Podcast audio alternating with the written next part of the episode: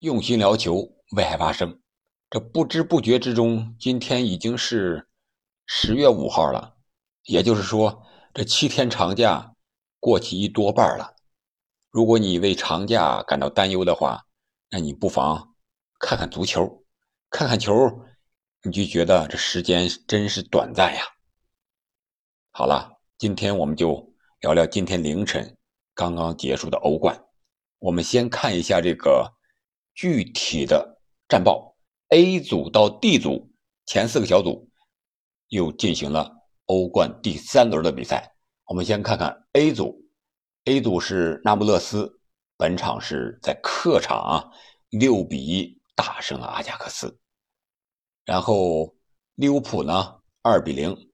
战胜了流浪者，这样在积分榜上，A 组那不勒斯是三战全胜，积九分，排在了第一位；利物浦是积六分，排在第二；阿贾克斯是三分第三，流浪者是零分，排名最后。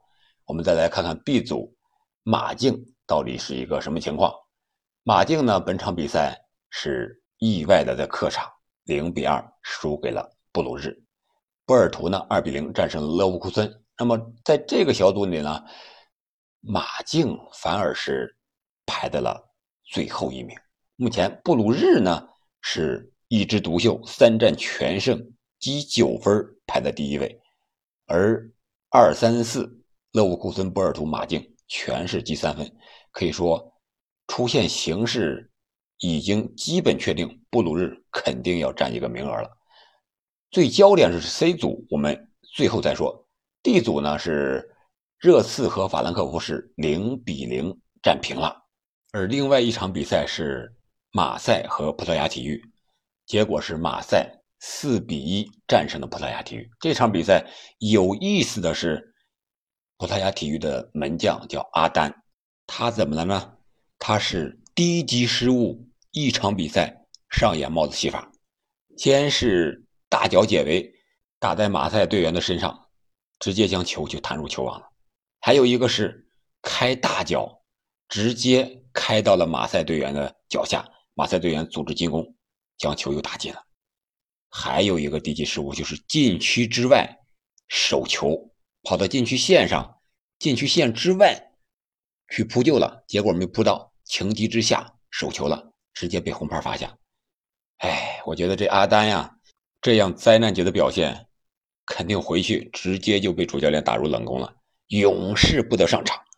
好了，重点的我们来聊一聊 C 组，C 组是死亡之组啊，巴萨和拜仁、国米再加上一个比尔森胜利，四支球队争两个出线的名额。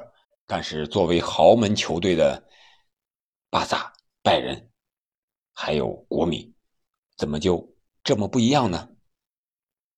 这一轮是国米主场迎战巴萨，结果摆出了五三二阵型的国米，在小因扎吉的带领之下，众志成城，一比零击败了巴萨。而巴萨呢，这场比赛我觉得他应该向拜仁好好学学，如何能够破密集防守。拜仁本场比赛是五比零砍瓜切菜，把比尔森胜利直接就拿下了。我们先说说巴萨这场比赛吧。我觉得这场比赛，哈维在战术上有很大的问题。看了本场比赛的球迷肯定知道，只要进攻，那肯定是登贝莱的右路。大家这个应该没有任何异议。巴萨的进攻全都是在登贝莱的右路发起的，无论是下底、突破，还是四十五度吊传，反正就是登贝莱这一点。唯一的有威胁的射门是来自登贝莱，但不是在右路，是在左路。六十分钟的时候，拉菲尼亚不知道怎么的和登贝莱就来一个交叉换位，来到了左路，结果他带球突破之后，一个回扣转给中路，再转给左路插上了登贝莱。登贝莱在禁区之内形成了射门，威胁到了国米的球门。结果就这么一次啊，又被哈维给叫回来了。登贝莱又回到了右路，拉菲尼亚又回到左路。结果拉菲尼亚之后被换下，换上法蒂还是在左路。你说你打登贝莱可以，登贝莱有能力，大家都知道，对吧？左右脚非常均衡，速度也非常快，呃，下底也好，传中也好，啊，都没有任何问题。但是你就打这一路吗？你为什么不让他换个边打到左路呢？你也看到了，这左路他形成了非常有威胁的射门，这个真不知道哈维是怎么想的。另外还有进攻，我们都知道，国米本场比赛那就是严防死守，五三二、三五二来回切换呗。那你破密集防守有什么样的方式？你哈维能不知道吗？无非就是这个远射，还有这个中路的突破，要不就是下底套上的一个传中，对吧？结果都没有。远射一场比赛下来，我没看到巴萨有谁打远射了。那就是中路的渗透没有，无论是加维，还是佩德里。还是布教授，还是莱万，还是拉菲尼亚，还是登先生，前场五大攻击手没有在中路就配合过，莱万也就很少有球在禁区之内传到他的脚下或者是头上都没有，这输球肯定就在情理之中了。后来你干脆就用四十五度吊，那你国米的后卫那几个大个往那一站。你还能让莱万抢到点吗？真不知道这一点上哈维是怎么想的。你看看人家拜仁砍瓜切菜怎么切的，就是在中路给你切割，五个进球啊，全是在中路。第一个是萨内六分钟，然后又是十二分钟的格纳布里，然后是二十分钟的马内，下半场又是萨内，然后是舒波莫丁。都是在禁区之内的中路打进的，这个当然和两支对手的防守强度有关系，但是这个思路你应该跟得上吧？你应该变一变吧？从这一点上看，哈维作为主教练还真轴啊！我就要你用你这个登贝莱把这个国米的防线给我打破了，能够进球去。结果登贝莱一个人在边路突，没有人套上，是吧？没有人和他形成配合。那边拉菲尼亚干脆就是不攻，我就不用你在那边牵制就行了。所以说，国米的防守就显得有点简单了，压力也就没有那么大了，也又有机会形成射门打进绝杀的进球。啊，当然这个球是上半场补时阶段啊，四十六分钟的时候由恰尔什恰尔汗奥卢一脚远射打进去的，在这之前呀。恰二零就有一脚远射，也是非常有威胁，只不过是被这个特尔施特根给扑出去了，但是没有引起巴萨防守队员的注意，在大禁区前沿弧顶这个位置又给了恰尔汗奥鲁一脚远射的机会，结果打进死角，啊，将比分定格为了一比零啊。当然这场比赛还有一些争议的地方，就是手球，先是法蒂。手球在先，然后巴萨凭借佩德里一个进球，把比分给扳平了。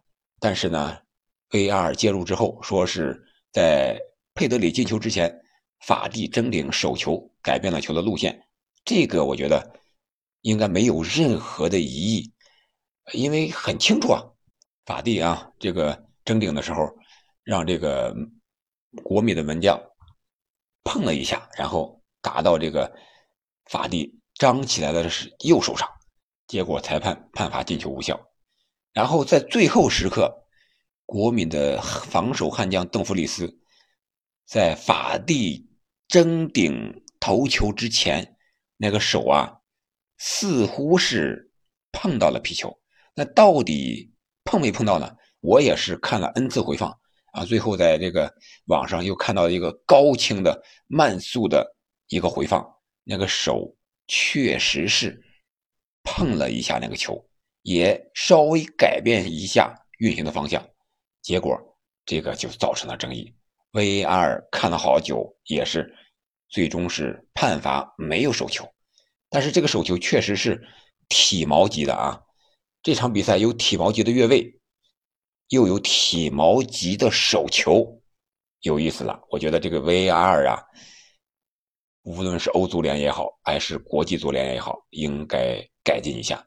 你像这场比赛也有改进的地方，就是这个越位判罚用了半自动系统，它成像一个是三 D 成像，会在判罚之后的一段时间之内，通过导播给你播出来，看看到底越位多少。在这之前，呃，巴萨也有一个禁区之内的手球，但是是国米的球员在禁区前沿越位在先了，所以说手球是不存在的，先是越位了。那。VAR 能不能学学这个越位这样判罚，也用一个半自动这个系统之类的呢？我觉得这样的争议肯定会对几家俱乐部，特别是豪门们造成比较大的影响。那这样呢，这个 C 组的积分榜就是拜仁是三战全胜，积九分排在了首位，国米六分，巴萨三分，比尔森胜利是零分。依次排在二三四，这样的话，下一轮是背靠背的比赛，巴萨必须在主场拿下国米，接着是拜仁。如果这两场比赛你再输的话，那你本赛季巴萨在欧冠又凉凉了。那你花这么大价钱买了这么多人，在欧冠无所作为，我觉得那哈维你是不是有点该考虑考虑了？你光在联赛上紧盯着皇马。但是欧冠上，你可不只有皇马呀。小组赛你就碰见了拜仁和国米，那其他的球队你怎么对付？这个应该是哈维要考虑的一个问题了。你不能总怪裁判吧？你不能总依赖莱万吧？莱万也有打盹的时候啊。莱万他需要的是一个有人给他传球啊，就像曼城的哈兰德，对。你哈维应该问问瓜迪奥拉，他们是怎么破密集防守的，对不对？哈维和瓜迪奥拉那师徒关系师徒情深，关系那么好，你能不问一问？问一问也可以吧，没什么丢人的。不然的话，这死亡之组，那死亡的就是巴萨了。不过现在这个破密集防守啊，确实是世界性的一个难题。有句话说得好，叫什么？不怕贼偷，就怕贼惦记。你想想，国米在联赛状态那么不好，哎，到了欧冠呢，就能拿下巴萨，为什么？就是因为他心心念念的一直惦记着这场欧冠的比赛呢。可以说是国米已经把巴萨研究的透透的了，不能再透了。所以说，那我就用密集防守来对付你的巴萨，看你巴萨怎么应对。显然，通过这场比赛来看。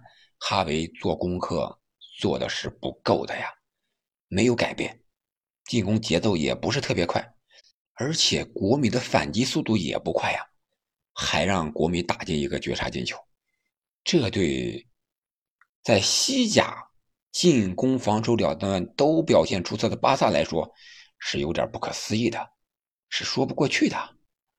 加上这场赢巴萨，国米在欧冠只赢过巴萨两次。你想一想，国米把巴萨惦记到什么程度？惦记了多少年？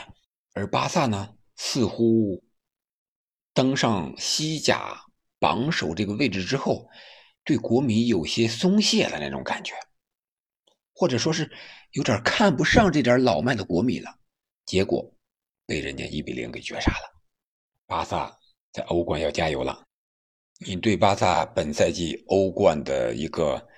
最终结果有什么样的看法呢？小组能不能出线呢？欢迎在评论区留言。我们下期再见。